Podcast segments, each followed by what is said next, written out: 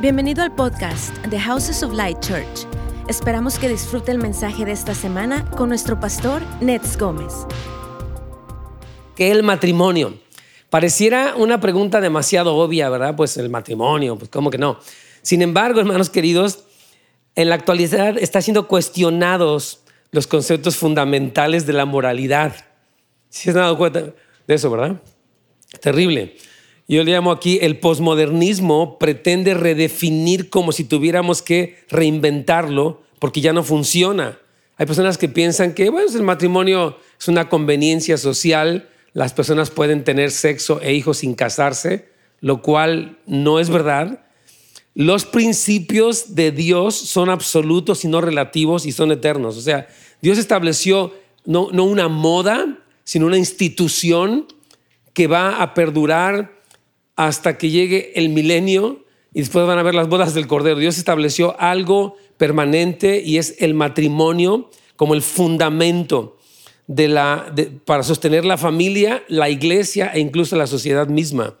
Entonces, ah, si no hay este fundamento, las, se resquebraja, hermanos, la familia y eso es terrible. Entonces, vamos a orar, vamos a orar por esta palabra y abra su corazón porque Dios quiere darnos como iglesia fundamentos. En medio de que el mundo dice cosas, en medio de que hay modas, hay artistas, hay música, hay películas, eh, hay telenovelas gritándonos tantas cosas, nosotros podemos escuchar qué dijo el Señor y lo que Dios dijo nunca cambia. Dios es el Dios eterno y sus principios son eternos, así que vamos a orar. Padre, te damos gracias en esta mañana en el nombre de Jesús por este tiempo juntos y por el fundamento, los fundamentos de tu palabra. Te pedimos que hoy nos reveles y nos confirmes la verdad concerniente al matrimonio para que podamos vivir de acuerdo a eso, prosperar y progresar, no solamente nosotros, pero nuestros hijos, y que podamos guardarnos en medio de esta generación, Señor, que, como decía, pretende eh, reinventar, pretende a modernizar lo que tú estableciste y pedimos que hoy nos des claridad a todos y revelación, aún restauración en nuestros matrimonios y familias. Te lo pedimos todo en el nombre de Jesús. Amén. Muy bien, entonces ahí en el párrafo C, hoy vamos a ver cómo fue que Dios creó el matrimonio. Vamos a ver la primera boda de la historia de la humanidad. El matrimonio no fue, escuchen bien, no fue una idea del hombre ni fue producto de la evolución en la que una sociedad llegó a la conclusión después de pruebas y errores, ¿verdad? De lo que iba a ser el matrimonio. Ah, Dios, el creador, instituyó el matrimonio. Y el texto bíblico del primer matrimonio que vamos a ver en Génesis describe una historia muy particular que sorprende por las cosas que dice. Puede sonar como, ¿qué? ¿What? Como que, que se durmió y que le sacó una costilla y que, ¿qué pasó? Bueno, todo lo que la escritura dice tiene un sentido, tiene importancia, tiene valor y tiene poder. Entonces vamos a leer este pasaje de Génesis 2 del 18 en adelante. Dice, dijo además el Señor Dios, no es bueno que el hombre esté solo, le haré ayuda idónea. Entonces el Señor Dios hizo que sobre el hombre cayera un sueño profundo y mientras dormía tomó una de sus costillas y cerró la carne en su lugar. Y de la costilla que el Señor tomó, que el Señor Dios tomó del hombre, hizo una mujer y la trajo al hombre. Entonces dijo el hombre, ahora este es hueso de mis huesos y carne de mi carne, esta será llamada mujer porque fue tomada del hombre. Por tanto, el hombre dejará a su padre y a su madre y se unirá a su mujer y serán una sola carne. Muy bien. Vamos a estudiar cada segmento de estos versículos porque todo tiene, como le decía, un profundo significado y establece un principio de parte de Dios para la familia. Lo primero que vemos es una frase un poco extraña que dice, el Señor dijo, no es bueno que el hombre esté solo. Y uno dice, a ver, espérame, Señor, pues el hombre no estaba solo, estaba la Trinidad, estaba Dios Padre, Dios Hijo, Dios Espíritu Santo. Sin embargo, Dios dice que no era bueno. Y lo que está diciendo es que Dios le decía, bueno, Adán, me quedaste muy bien, pero le falta, te falta una parte que estoy, para que estés completo y yo la voy a crear para ti. Dios hizo al hombre con la necesidad de una mujer, así lo hizo él. Pero Dios es perfecto y plenamente suficiente para suplir todas nuestras necesidades, pero creó al hombre para ser complementado. Entonces, el hombre necesita a la mujer y la mujer necesita al hombre, según lo que la Biblia nos enseña.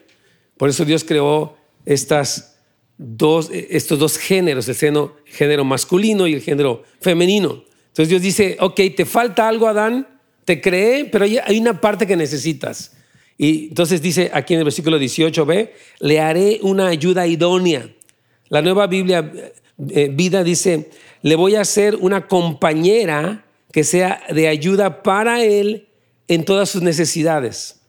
Hoy estamos tratando de ver por qué el matrimonio, y estamos viendo por qué es que se necesita que dos personas se casen eh, bajo el pacto matrimonial para que formen una familia y eso sea la unidad básica de la sociedad y el fundamento tanto de la iglesia como de la sociedad. Entonces, vemos cómo esa soledad, entre comillas, porque el hombre no estaba solo, del hombre, era un impedimento para su plenitud. Dice, ok, Adán, estás tremendo, ya le pusiste nombre a los animales, vas a cultivar el huerto, pero hay algo que te falta para que seas pleno. A pesar de que Dios hablaba y caminaba con Adán en la belleza del jardín del Edén, aún así necesitaba una ayuda idónea o apropiada, él necesitaba a alguien más junto a él.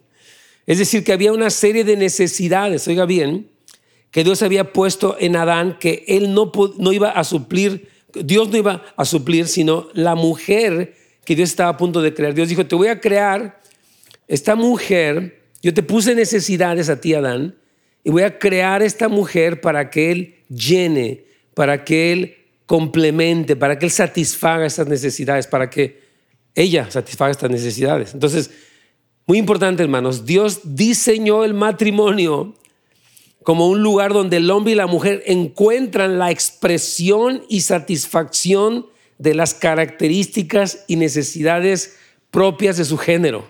Amén.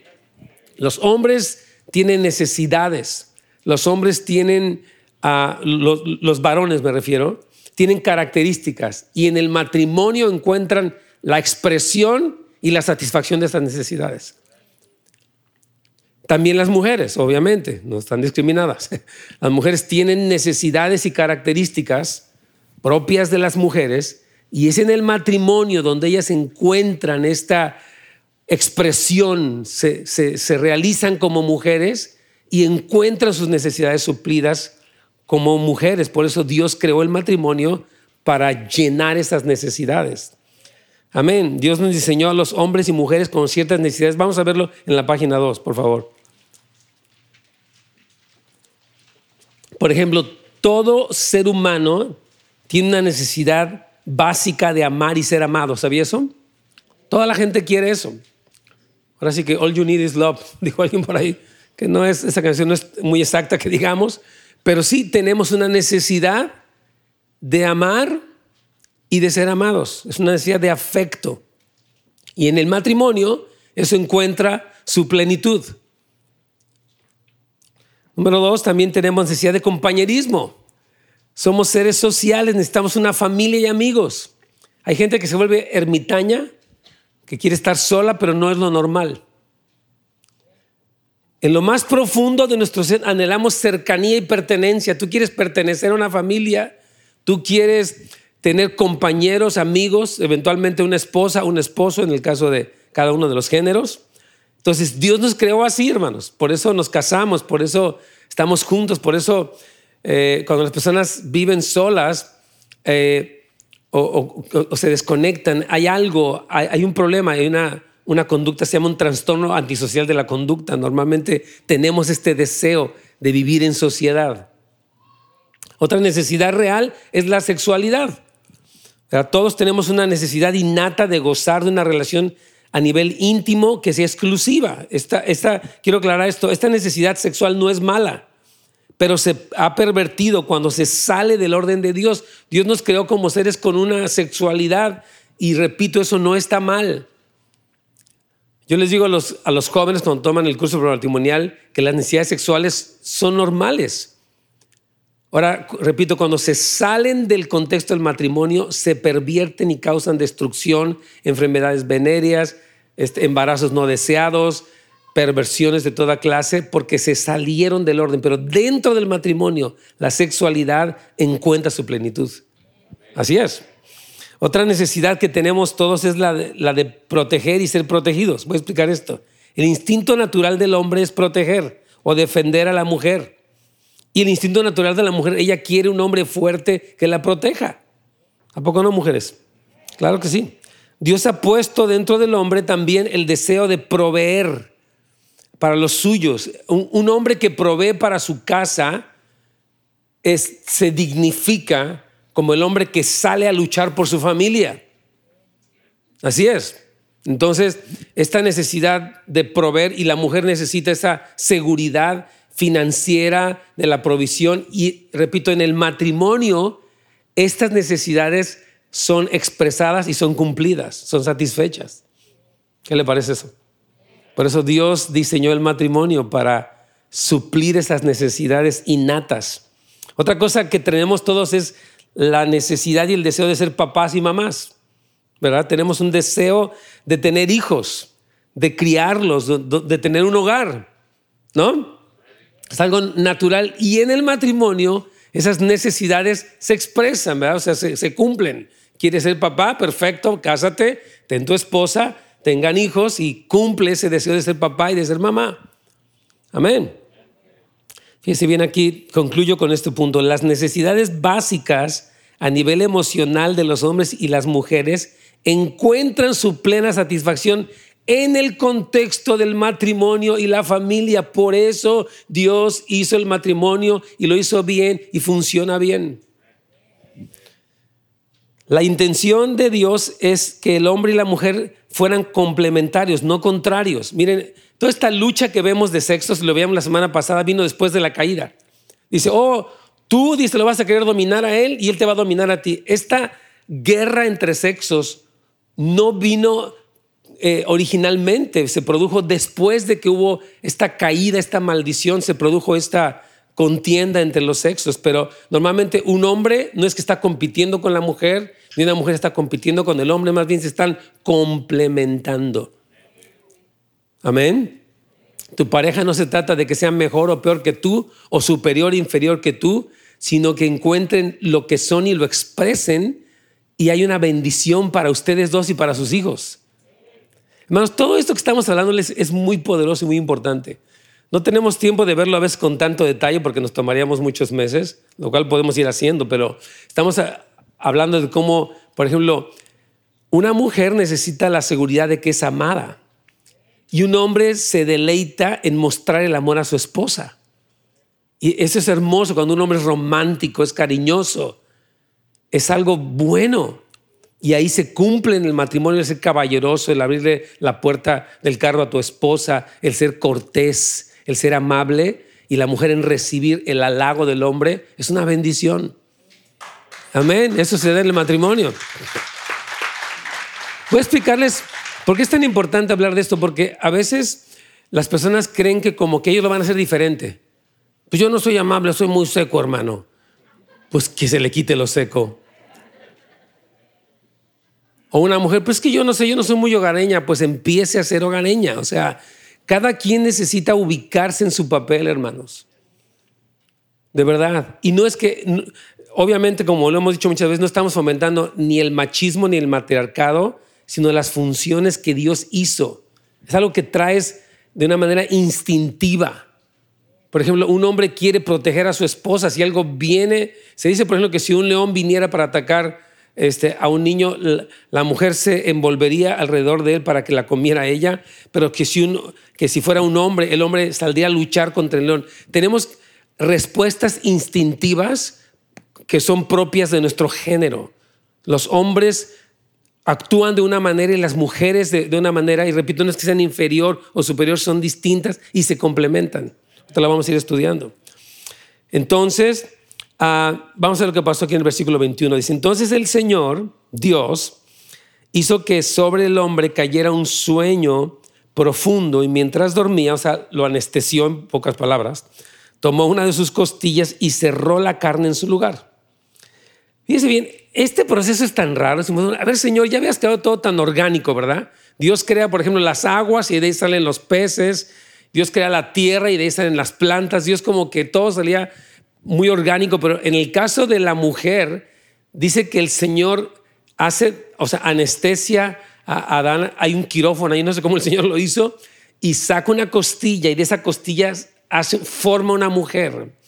Dios tenía una intención muy específica en este proceso de creación de la mujer. ¿verdad? Dios anestesió a Adán y sacó una costilla de su costado.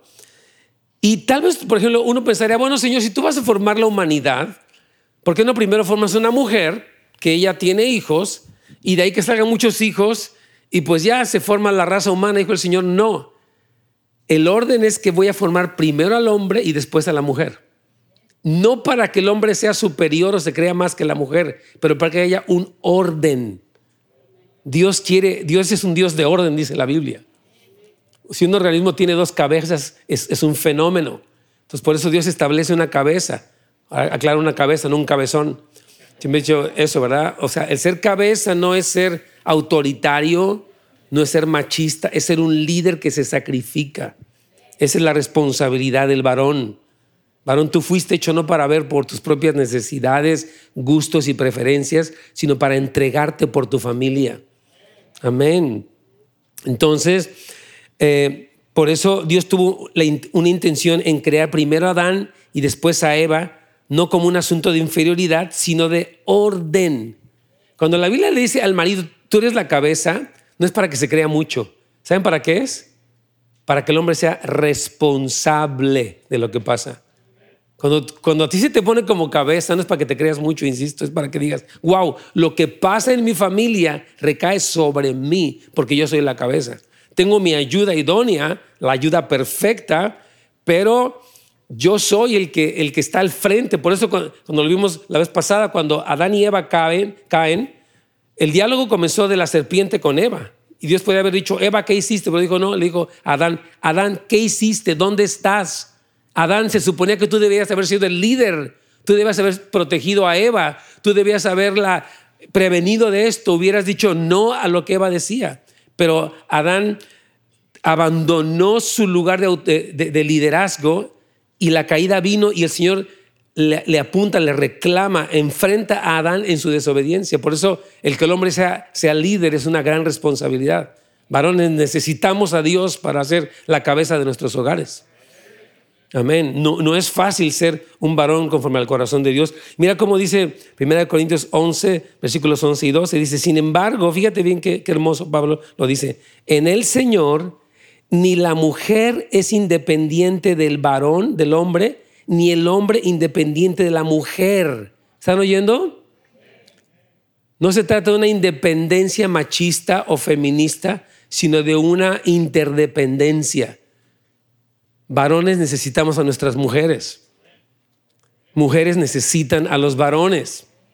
Amén. Fíjate lo que sigue diciendo aquí Pablo. Dice, porque así como la mujer procede del hombre, esto es interesantísimo. Dice, la mujer salió del hombre. No es como que Dios puso una madre para que fuera madre de todos. Dijo, no, Dios puso un hombre y de él sacó a la mujer. Está diciendo aquí Pablo. Y luego dice, y también el hombre nace de la mujer. O sea, decir, bueno, los dos se necesitan. No hubiera habido mujer si no hubiera habido hombre, pero tampoco habría hombre si no hubiera habido mujer. Por lo tanto, se necesitan. Dice, y todas las cosas proceden de Dios. El, el origen de todo fue el creador. El Salmo 100 dice, el hombre no se hizo a sí mismo, no nos hicimos a nosotros mismos, Dios nos hizo a nosotros, Él es el creador. Entonces, esto proviene de Dios, esta interdependencia del hombre y de la mujer depende, y vienen de Dios, no de la sociedad, no del machismo, etcétera, no de la misoginia, como diría alguien por ahí. Versículo 22 dice, y de la costilla que el Señor Dios tomó del hombre, hizo una mujer y la trajo al hombre. Esto es algo, estas frases que vemos aquí, cada palabra tiene un poderoso significado, vamos a irlo estudiando. Dios hizo una mujer, no hizo un ser asexuado para que Adán dijera, bueno, no te quiero tan mujer, te quiero medio hombre. O te quiero como en la mezcla de los dos. No dijo, el Dios hizo a un hombre y lo hizo a una mujer. El hecho de que Dios no creara a otro hombre no debe escapar de nuestra atención, porque este es el patrón que Dios había establecido o estaba estableciendo en toda la creación. Dios dijo, voy a crear no un hombre y otro hombre, no, como dijo, no hizo a Adam and Steve, hizo Adam and Eve, Hizo a Adán y a Eva. Amén. No hizo dos Adanes, hizo un Adán, hizo una Eva. Así era como iba a funcionar porque eran estos dos géneros, el género masculino y el género, género femenino. Y luego dice, Dios no hizo a muchas mujeres, sino solamente a una. Una podría haber dicho, bueno, Adán, te voy a hacer un harem de mujeres. Para que si te cae gorda una, pues escojas a la que sigue. Y si una amanece una despeinada, pues agarras a la peinada. Y si un día te cae gorda una, pues la cambias por la otra.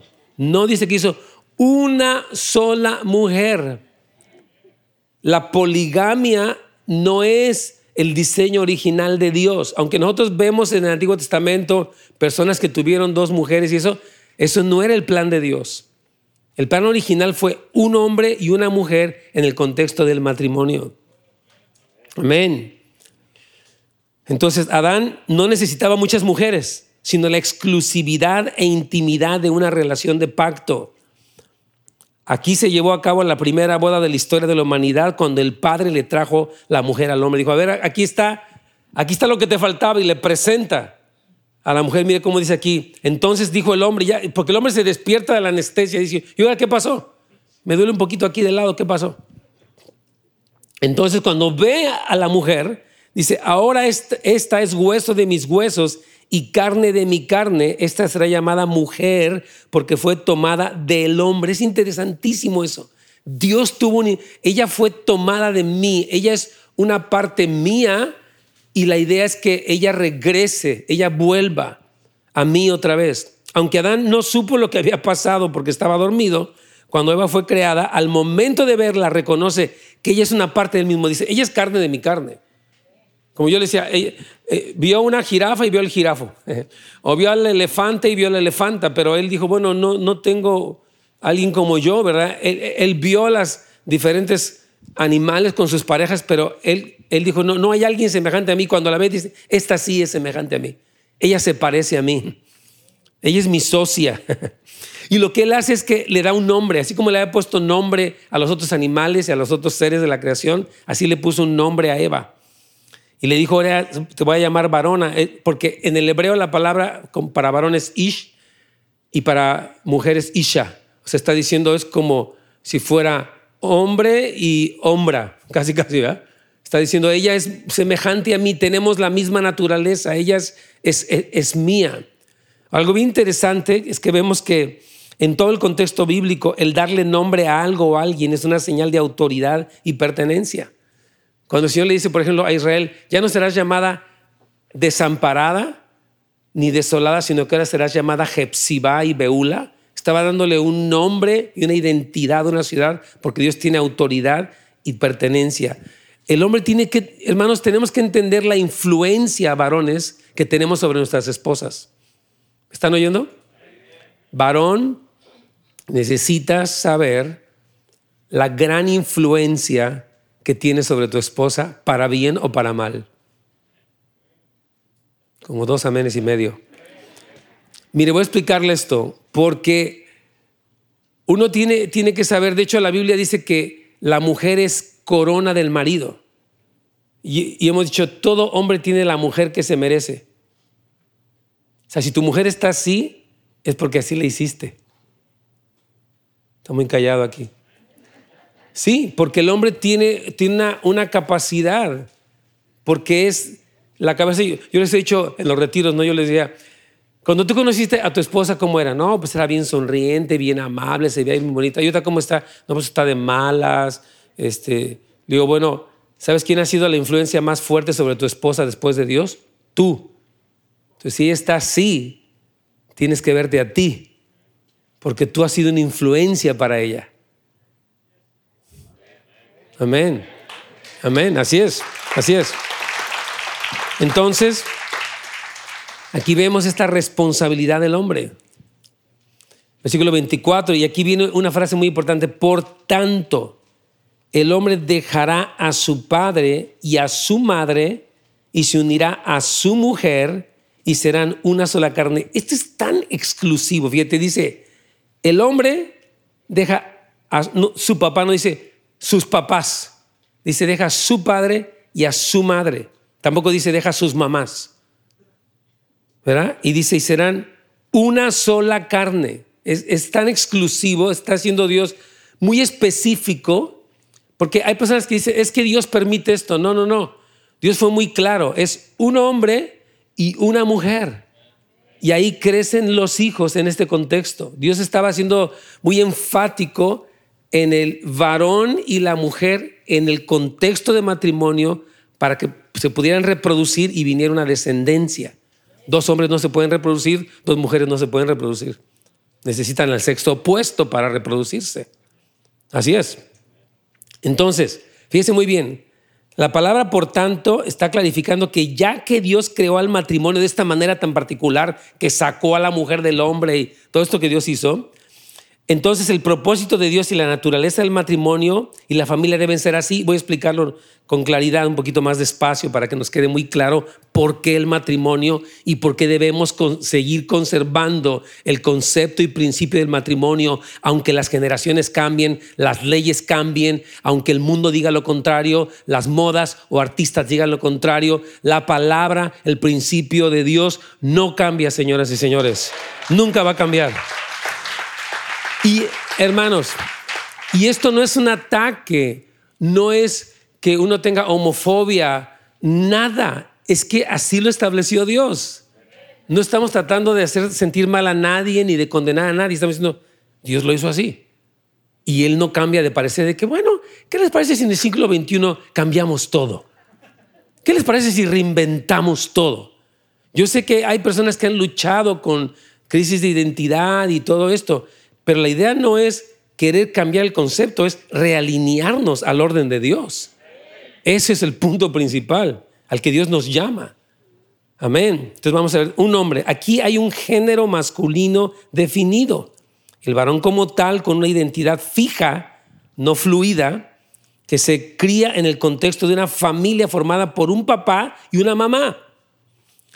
No dos papás o mamás, sino una pareja con la capacidad de engendrar hijos. Fíjese muy bien lo que voy a decir ahorita, ponga mucha atención. Mucho del valor que los padres y madres brindan a sus hijos se debe al hecho de que son diferentes. Quiero explicar esto, hermano. Miren, cuando empezamos a alterar este hombre, por ejemplo, este orden, un hombre, por ejemplo, dice, no, pues yo no voy a trabajar porque ya me dio flojera. Estamos viendo que aquí, por ejemplo, el hombre nace con una identidad de proveedor. Cuando una persona empieza a cambiar esto, el caos empieza a suceder. Por ejemplo, Pablo dice, si alguna persona no trabaje, que no coma.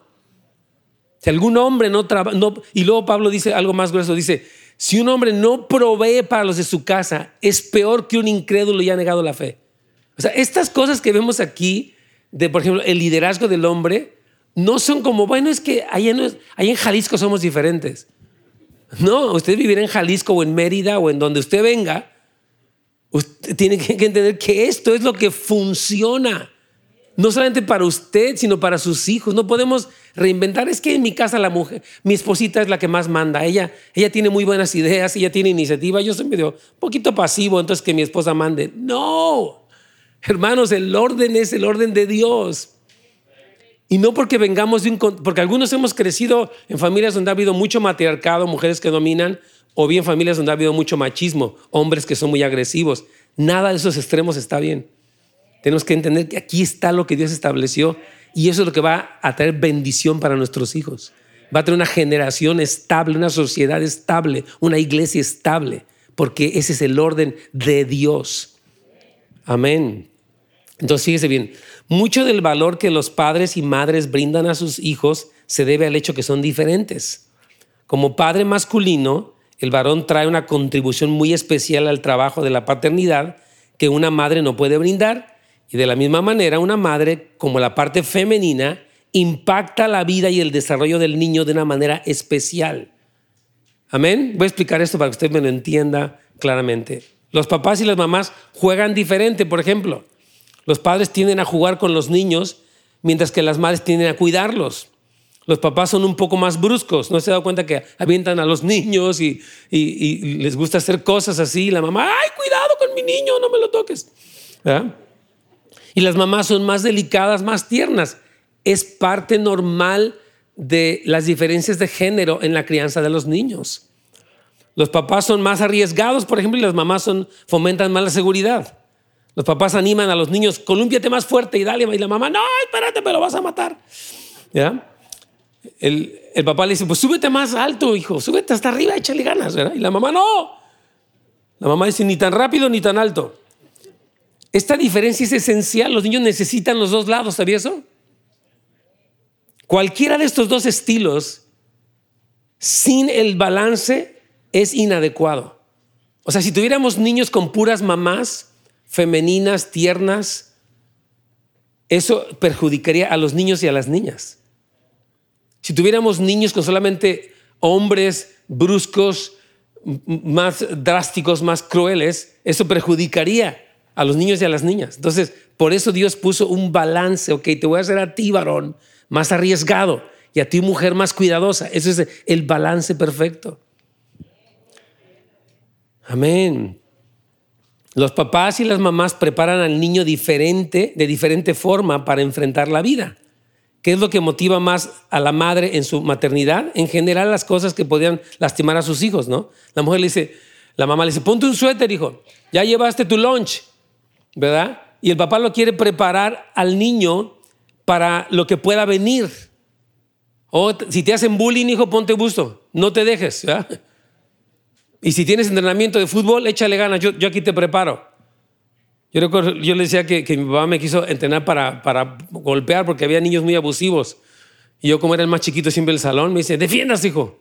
A ver, golpee mi mano. Y yo trataba de pegarle. papá, no, me dice, échele ganas. Mi papá me, fomentaba en mí ese defenderme. No era cristiano y él me decía, les das duro, hijo. No, no se deje. Y si, si vienen, y, y, él fomentaba en mí ese deseo e-, esa garra de poderme defender, porque así era, mi, mi, mamá era diferente. Entonces, la masculinidad y la feminidad que los padres proporcionan a los hijos es una bendición para ellos. Les ayuda a identificarte quiénes son ellos como niños o niñas y quién es el sexo opuesto y se aprenden a relacionar bien con ellos. Amén. Entonces, repito, cuando estamos tratando de reinventar de otra manera, ah, es que lo mismo es que los aman mucho no es que los amen, es que les den lo que necesitan. Porque ahora todo se define así, es que se, aman mucho ellos dos o ellas dos. No, no es tanto que se adoren, es que sigan el orden de Dios. Yo le he dicho, el que dos personas se amen, sobre todo cuando son novios, no es razón suficiente para que se casen. Amén. No opina que todo, es que todo es amor. No, no, no, no es amor, todo es amor y es orden. Ya, usted puede amar mucho algo, pero si ama eso demasiado, usted puede terminar en un mal lugar porque no es simplemente el amor, es el principio que rige al amor. ¿Están pensando un poquito? Es que vivimos en un mundo que nos cambiaron las cosas, nos invirtieron los valores, nos, han mentido. Es que ellos dos se quieren mucho y quieren ser felices. Pues si se quieren mucho y quieren ser felices, hagan lo que Dios dice para que realmente sean felices. Amén. Así es, así es la cosa, hermano. Así es.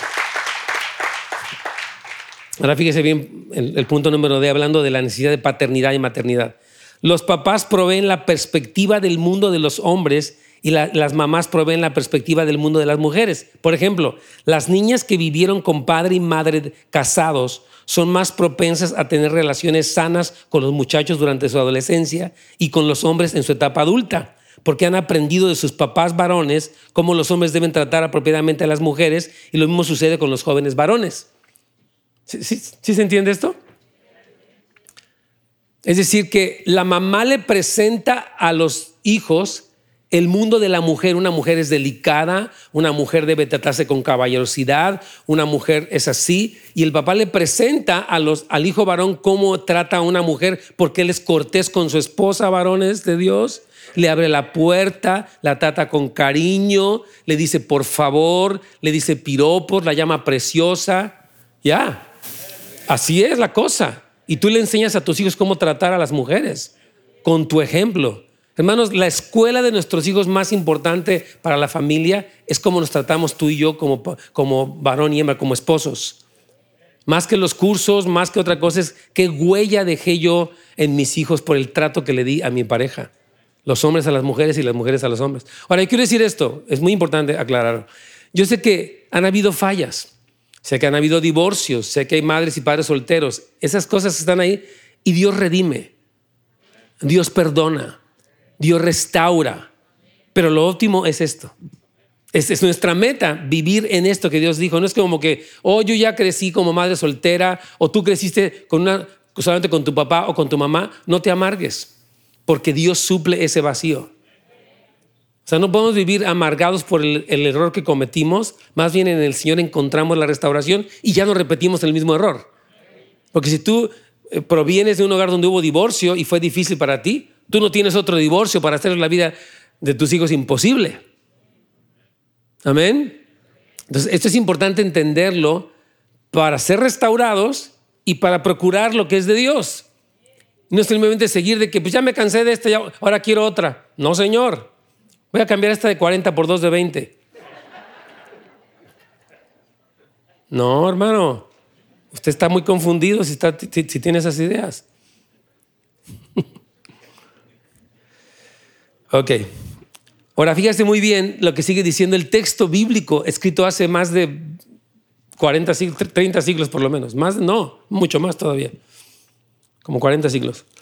Dice, deja, dice que, que deja padre y madre. Desde el principio Dios estableció el dejar, porque dice, por tanto dejará el hombre a su padre y a su madre. Entonces Dios estableció el dejar la relación vital de los padres para que pudiera darse esta nueva familia. La razón por la que un hombre debe dejar a su padre y a su madre tiene que ver con el origen de Eva y Adán. Dado que ella procede del hombre, debe unirse con su esposo para recuperar su unidad original. Entiéndame esto. Hermanos, cuando Dios dice, por tanto, dejará el hombre a su padre y a su madre, se refiere a que cuando una persona ya, digamos, un joven, conoce a una mujer y se va a casar con ella, se requiere romper el cordón umbilical emocional para que él pueda construir su propia familia. Porque está demasiado ligado a sus padres, no debe casarse. Puede seguir como bebé de su mamá hasta los 60 años. En serio, pero si él se quiere casar, para que haya un unirse a la mujer, debe haber un dejar. Ahora, muchas personas no quieren vivir así. Oh, no, mi mamá tiene prioridad. Yo lo siento mucho, pero aquí yo primero conocí madre y luego esposa. Y madres solo hay una, esposas hay muchas. Hay gente que piensa así, equivocadamente, y quieren redefinirlo. Quieren darle un lugar a su mamá que no tiene o que no debe tener, porque eso destruye el matrimonio. Y si usted es suegra, hermana, tampoco se meta mucho en lo que no es su asunto, aprovechando ya esta, este consejo. Es que, hermanos, es la verdad. Cuando una mamá quiere ayudar demasiado a su hijo o a su hija en su matrimonio, en realidad lo está destruyendo. No debe meterse. Debe permitir que ellos formen su propio hogar. Pero es que no le cocina bien los huevitos que le gustan. Déjelo. Es que no me gusta cómo arregla la casa. Esto no es asunto de usted, mi hermana. No puede ser metiche ya para hablar en términos más. Es que no puede, hermanos. Es en serio, porque estas mire, en nuestras culturas somos así. Yo les comentaba que cuando fuimos para Egipto me sorprendió que nunca ves las casas terminar, siempre ves las varillas. Y le pregunté al Señor, oye, ¿por qué todas las casas tienen varillas? Dice, oh, dice, porque el primer piso es para los papás, el segundo es para los hijos, el tercero es para los nietos, el cuarto para los bisnietos, y si acaso un quinto ponemos a los bisnietos ahí. Nunca se salen de los hogares. Entonces son eh, este, hogares como patriarcas, pero malentendidos, donde no hay un las familias no pueden progresar como una familia independiente. Y ahora que se casó mi hija, le dije, adiós, vivimos aquí. No, no, aquí no vayas para allá.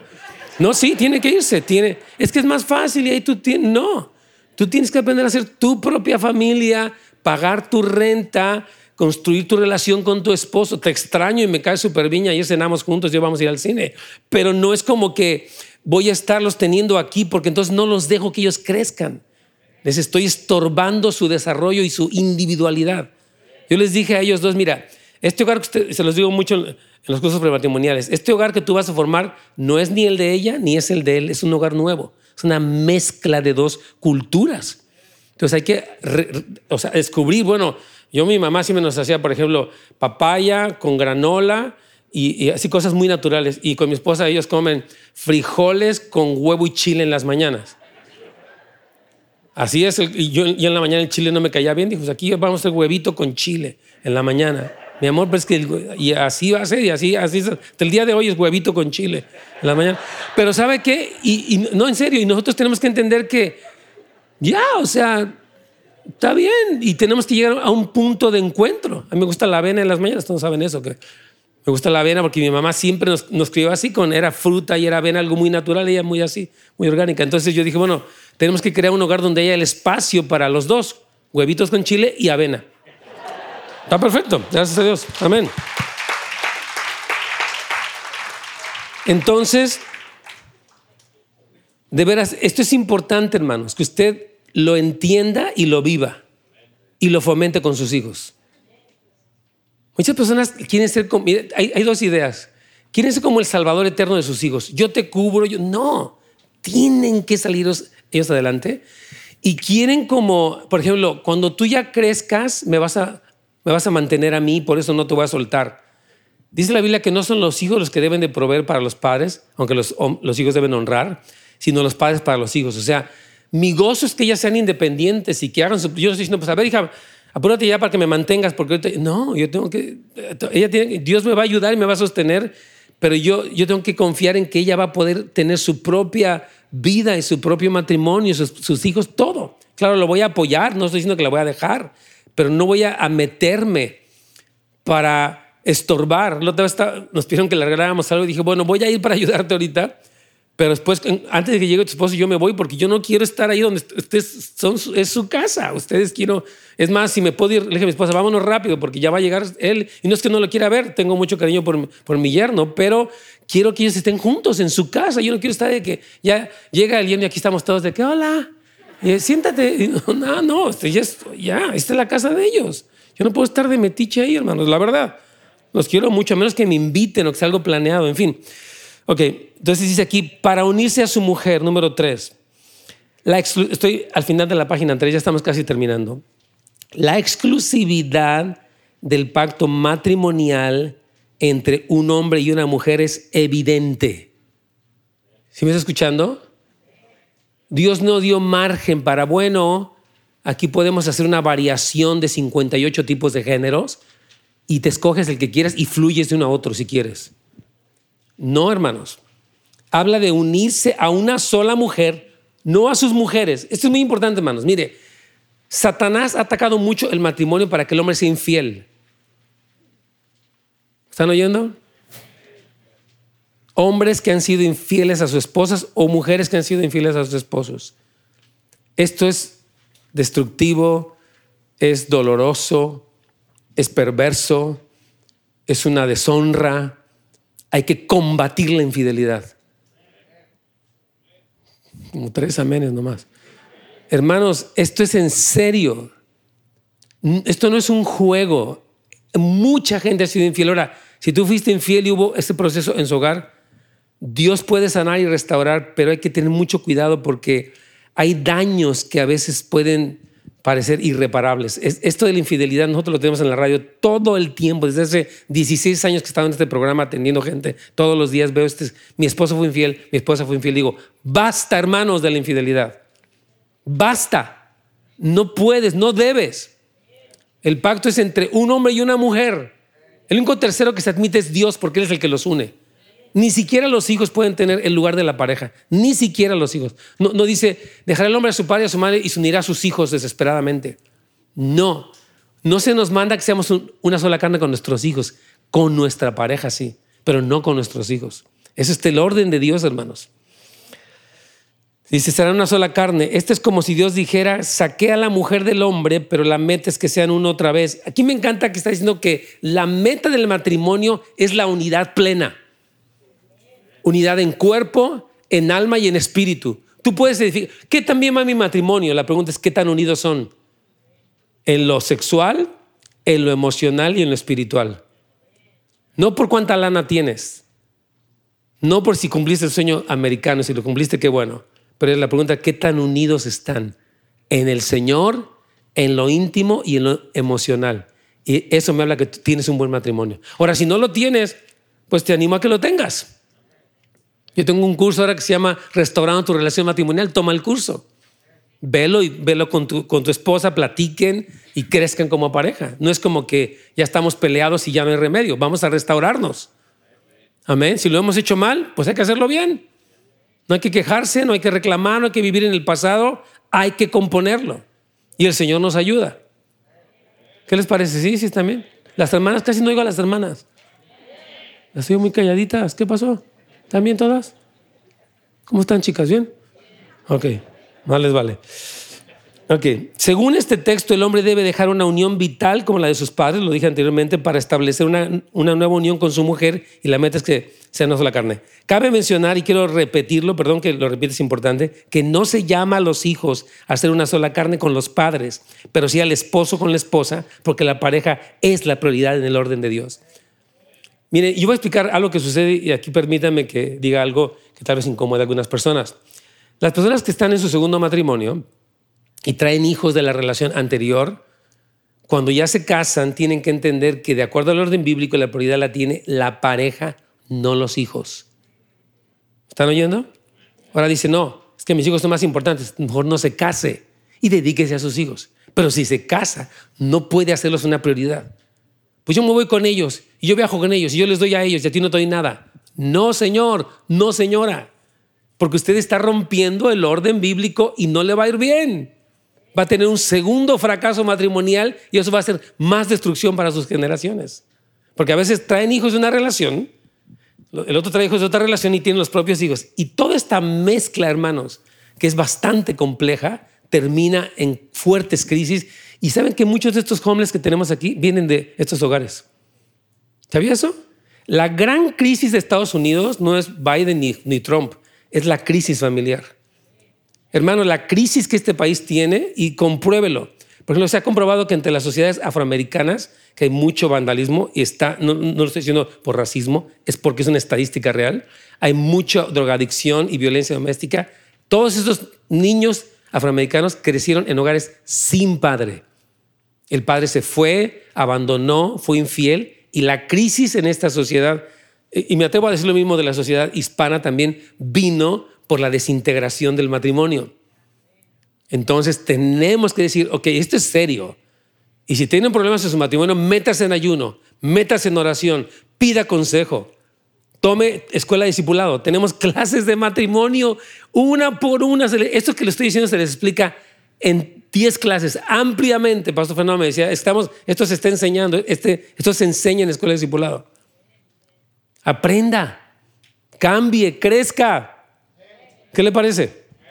Porque el matrimonio, amén. Es que, es que así es, hermano. El matrimonio es de Dios. Ahora, mire, aquí, en el párrafo 4 quiero confirmar esto que es muy importante. Todo esto fue confirmado por Jesús en el Nuevo Testamento, estableciendo que es un valor absoluto que no, se, no puede ser alterado. Es como que dijo Jesús, ¿saben que ya eso de Moisés está muy anticuado? Tú puedes tener tres mujeres, tú tres hombres, tú cambiar cada rato, tú redefinir. Dijo el Señor, fíjense lo que dijo Jesús aquí en Mateo 19, 4 al 6, Nuevo Testamento. Él, o sea Jesús, respondiendo les dijo, ¿no habéis leído lo que dice que el que los hizo al principio varón y hembra, como dice Jesús? Pues no quedó claro. Lo tienen desde hace dos mil, cuatro mil años. ¿A poco no saben lo que el Señor hizo? Le está diciendo Jesús a ellos. Y dijo, por esto el hombre dejará padre y madre no dos papás ni dos mamás, y se unirá a su mujer, no sus mujeres, y los dos serán una sola carne, no con los hijos, entre ellos dos. Así que no son ya más dos, sino una sola carne. Y Jesús añade otro por tanto. Jesús añade, hubo un por tanto que Dios dijo, pero Jesús añade otro por tanto. Dice, lo que Dios juntó, no lo separe el hombre, no se divorcien. Dios dice que Él aborrece el divorcio. Él lo dice.